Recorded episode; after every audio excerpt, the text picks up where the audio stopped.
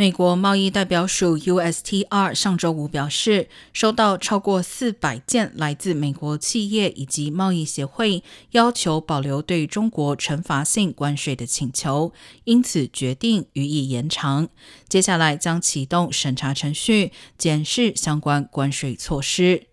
特朗普政府二零一八年时对北京发动贸易战，前后对约三千七百亿美元的中国进口商品课征百分之七点五至百分之二十五的惩罚性关税。相关措施原定今年七月六号以及八月二十三号满四年后到期。